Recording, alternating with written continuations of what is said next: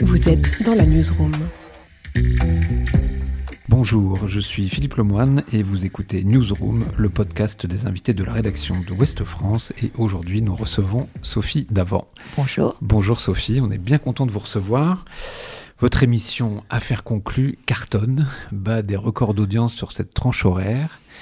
Et pourtant, je crois qu'au départ, vous n'y croyiez pas beaucoup quand on vous a proposé cette émission. Est-ce que c'est vrai? Alors, j'y croyais pas, je suis pas devin, mais euh, surtout, je me demandais pourquoi moi pour faire ça. Donc, euh, c'est vrai que quand on m'a fait cette proposition, j'étais un peu perplexe, puisque moi, je sortais d'une émission où on interviewait les êtres humains. Donc là, on me demandait de parler d'objets. Euh, je trouvais ça un peu bizarre. Et puis j'ai rencontré le producteur qui a su me convaincre en me disant fais-en ce que tu es. Donc euh, on peut rien me dire de plus malin parce que là j'ai compris tout de suite ce que je pouvais en faire.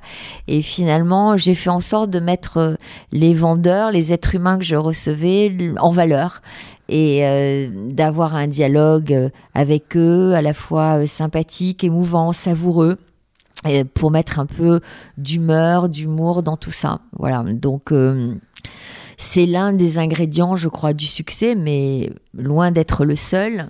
C'est une émission qui permet d'apprendre beaucoup de choses, donc euh, qui déculpabilise les téléspectateurs de regarder la télé parce qu'ils se disent qu'ils vont pas perdre leur temps. Euh, ils apprennent plein de choses, ça leur tend un miroir parce que chez eux ils ont peut-être les objets dont on est en train de parler, donc ça leur apprend à les retourner, à les soulever, à chercher des signatures, à se dire que tiens peut-être que dans leur placard enfermé depuis 20 ans il y a peut-être un vase qui vaut des sous, euh, qui appartenait à leur arrière-grand-mère, etc. Donc à chaque fois, ça sous-tend des histoires familiales, donc on leur parle d'eux. Et puis après, il y a ce, troisième ingrédient très important qui est euh, l'histoire des enchères. Est-ce que l'objet dont on vient de parler, que l'on vient d'estimer, va être vendu au prix de l'estimation euh, ou beaucoup plus cher? Et c'est souvent beaucoup plus cher, donc c'est les gens regardent ça avec un vrai suspense. Ouais, c'est ça, c'est que ça mêle de l'histoire, de l'humain et du suspense. Quoi. Absolument. Et puis c'est porté par des gens euh, qui ont beaucoup de personnalité et que les téléspectateurs euh, aiment retrouver tous les jours. C'est comme un feuilleton. Euh, on croit deviner les amitiés, les inimitiés, les agacements euh, entre les uns et les autres. Et on regarde ça, oui, comme un feuilleton. Moi, je dis toujours que c'est pas de la télé-réalité, c'est la réalité à la télé. Euh, c'est la réalité de la vie, car euh, ces acheteurs ou ces commissaires-priseurs n'a- euh, n'avaient jamais fait de télé avant. Donc, ils ont, euh, ils ont fait cette émission, ils sont devenus des vedettes du jour au lendemain, quoi. Et c'est une émission qui est en quelque sorte une forme de radiographie de la France, puisque vous recevez des gens euh, de tout milieu, avec des histoires très différentes, des gens simples euh, qui Oui. veulent peut-être boucler leur fin de mois, ou, Mm, et puis des gens qui sont, eux, beaucoup plus habitués aux objets, à la brocante. Mais La, la particularité de cette émission, c'est que seuls les objets sont castés. Ça veut dire que n'importe qui peut avoir une chance de passer à la télé, ce qui n'est pas le cas dans les émissions de jeux, dans n'importe quelle autre émission où les invités sont castés. Euh, où on- N'importe qui ne peut pas être à l'antenne. Alors que là, ça m'offre effectivement une carte postale des catégories socio-professionnelles françaises. Et hélas, je vois de plus en plus de gens qui viennent euh, pour boucler leur fin de mois parce qu'ils n'ont voilà, ils viennent vendre un objet parce qu'ils n'ont plus assez d'argent pour euh, terminer le mois. Et euh, voilà, on voit bien que ces gens-là n'ont pas forcément les moyens de s'offrir du superflu pour eux, c'est-à-dire des soins dentaires ou, ou voilà, ce sont des gens qui viennent pour manger, pour pouvoir manger. Et, euh, et puis à côté de ça, j'ai des gens qui adorent euh, chiner, j'ai des, des gens qui sont érudits et qui viennent confronter leur savoir à, à celui des, des commissaires-priseurs en phase 2, etc. Il y a, il y a tous les cas de figure.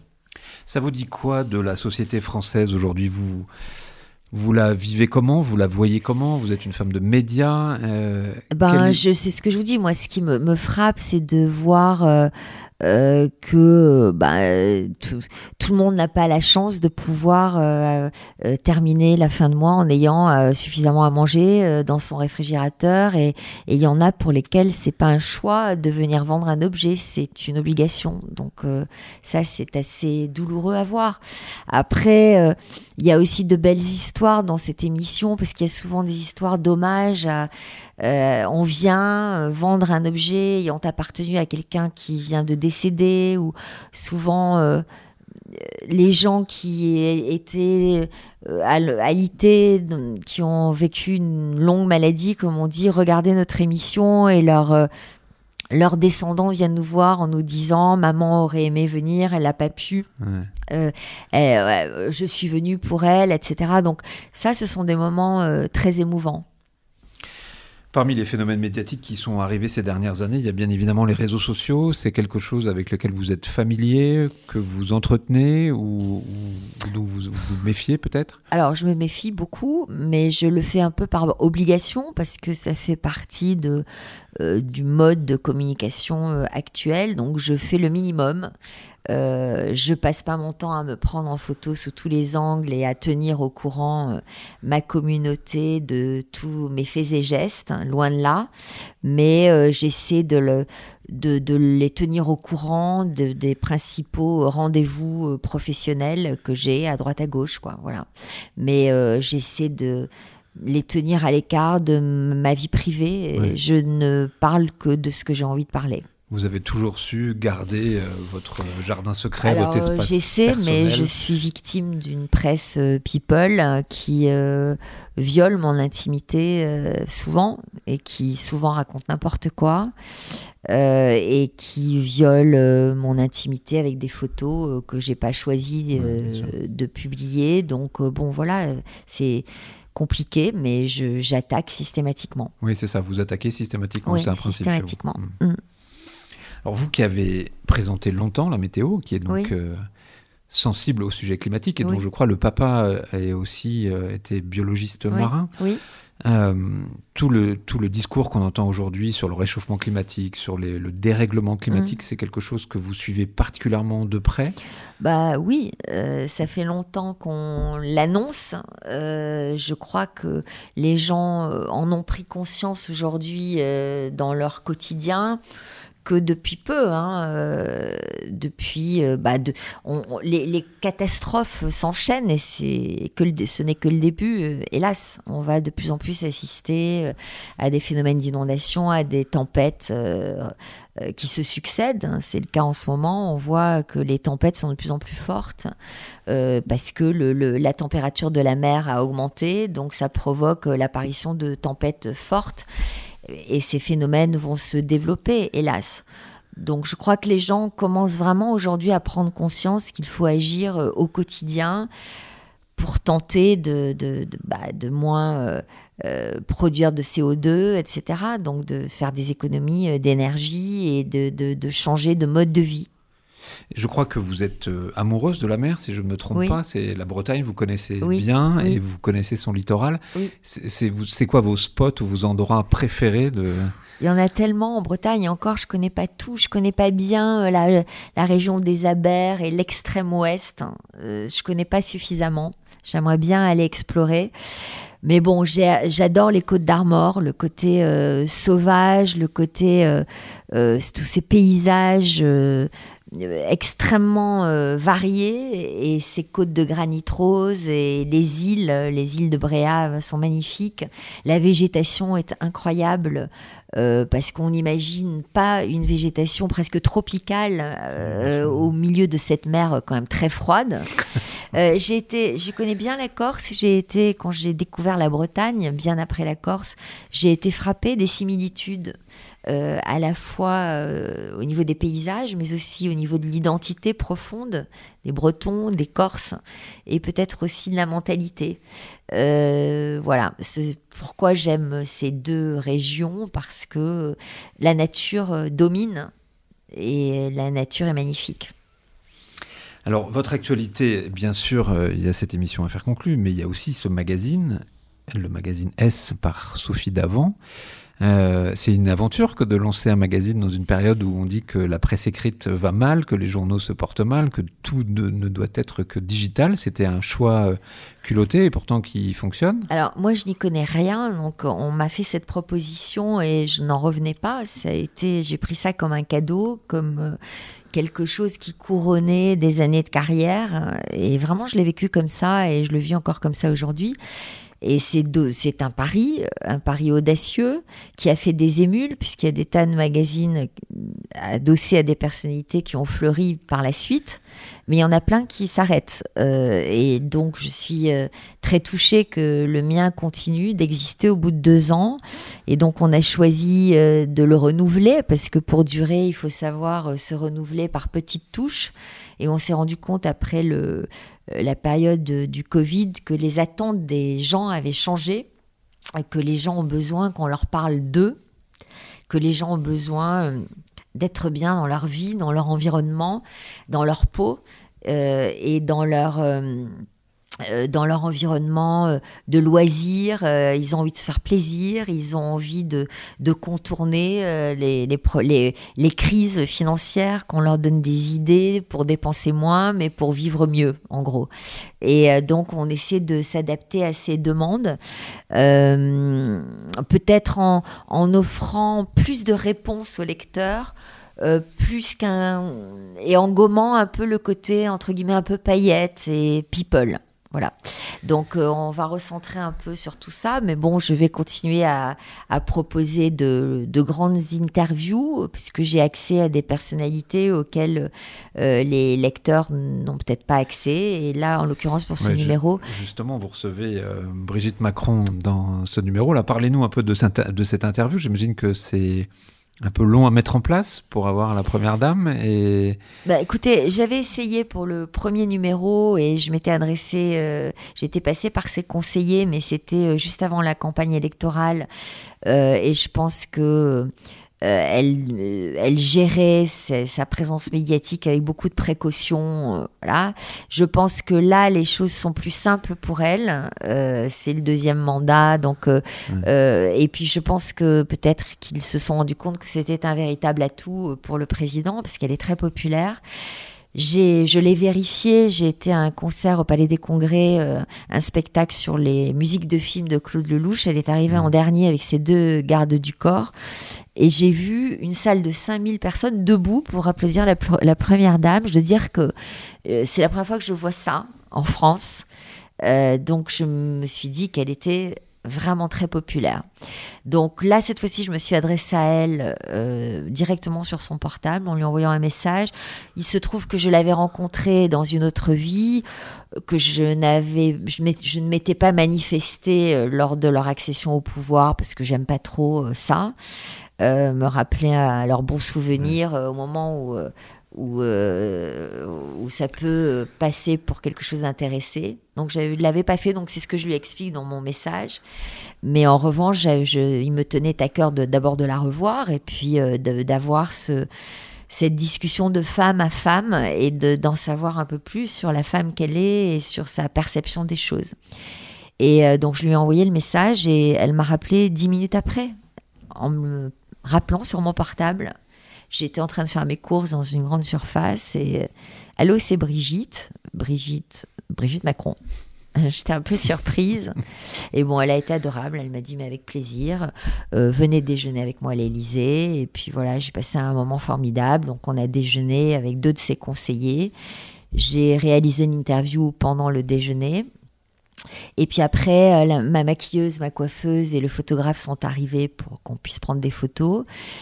Et euh, bah, c'était comme si on, retrouvait tous une bonne copine. Quoi. Elle, on est, elle, manifestement, elle se plaisait en notre compagnie. Elle nous a fait une visite de l'Élysée. On a eu droit à tout, euh, au, détail de toute la décoration qu'elle avait choisie, tous les tableaux euh, qu'elle a choisi de disposer sur les murs, tout le mobilier qu'elle a choisi au mobilier national, les tapis, les meubles de designer.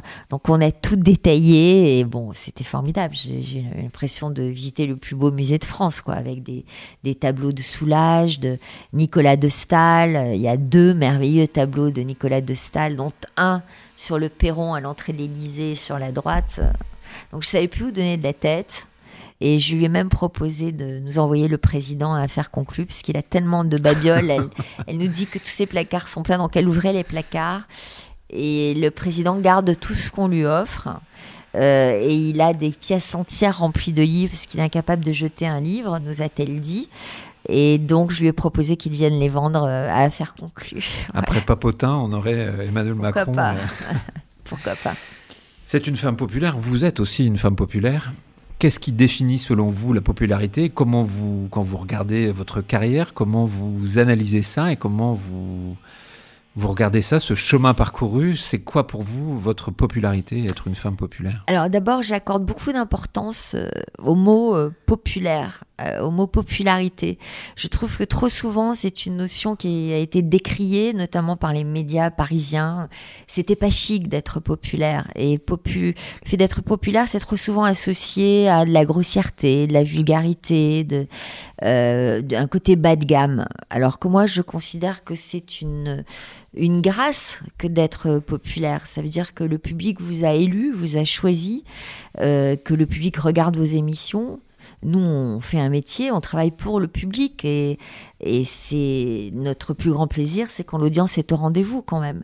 Donc moi, j'accorde une immense notion à cette euh, valeur de popularité.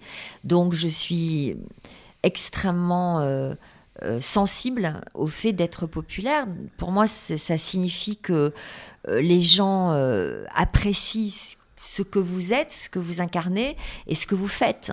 Euh, moi, j'ai toujours eu, j'ai toujours fait mon métier avec beaucoup de rigueur, de professionnalisme.